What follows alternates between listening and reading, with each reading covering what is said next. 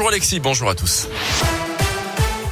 Et à la une, aujourd'hui, une visite présidentielle très attendue ce matin à Vichy. On en parlait hier à l'antenne. Le président de la République, Emmanuel Macron, est attendu en fin de journée à Vichy après avoir passé la nuit et la matinée à Moulins. Cette visite a un fort poids symbolique. C'est la première fois depuis le général de Gaulle en 1959 qu'un président vient à Vichy.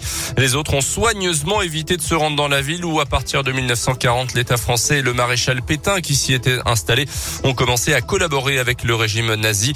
Aujourd'hui encore, la ville est souvent réduite à cette période sombre de son histoire et ses habitants n'en peuvent plus. C'est le message que le maire de la ville, Frédéric Aguilera, veut faire passer à Emmanuel Macron. l'écoute.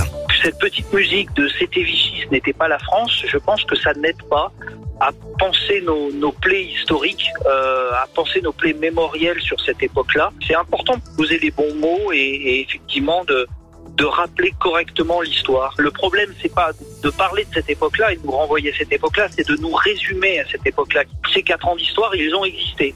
Personne n'est dans le déni et je ne suis pas dans le déni. Par contre, c'est de nous résumer. C'est pour ça que je suis content que le président de la République vienne aussi et avant tout pour parler d'avenir et pour parler de nos projets. Et au-delà de l'aspect mémoriel, le chef de l'État doit revenir sur le classement à l'UNESCO et découvrir le projet de rénovation du parc des sources. Une rencontre avec des militants associatifs est également euh, prévue. Presque un an après le drame qui avait coûté la vie à trois gendarmes à Saint-Jeu dans le Puy-de-Dôme, la justice refuse la reconstitution des faits selon la montagne. Un pourvoi en cassation devrait être formé. Une plainte bientôt déposée par les familles des victimes.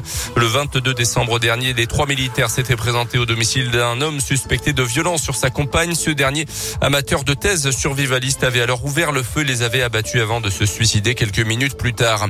Dans l'actu, également une nouvelle affaire de trafic de drogue à Clermont. Dimanche dernier, les policiers ont interpellé deux individus en flagrant délit rue de Flamina. Euh, l'acheteur présumé sera convoqué pour un rappel à la loi. Le vendeur âgé de 17 ans a été placé en garde à vue. Arrêté avec 150 grammes de drogue, il a été laissé libre quelques instants plus tard, puis de nouveau interpellé. Il devra désormais s'expliquer devant le juge pour enfants.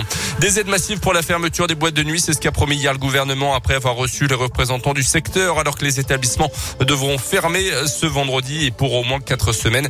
Les coûts fixes seront intégralement pris en charge comme le chômage partiel notamment.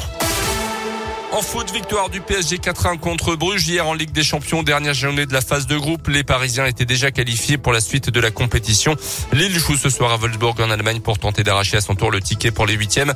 Et puis en foot, toujours c'est ce soir que se réunit la commission de discipline de la Ligue de football professionnel après les incidents survenus en Ligue 1 entre l'OL et l'OM. C'était le 21 novembre. L'affaire, on s'en souvient évidemment, de la bouteille d'eau lancée sur Dimitri Payet, le joueur de l'OM. Une affaire qui avait abouti à la condamnation du spectateur en cause.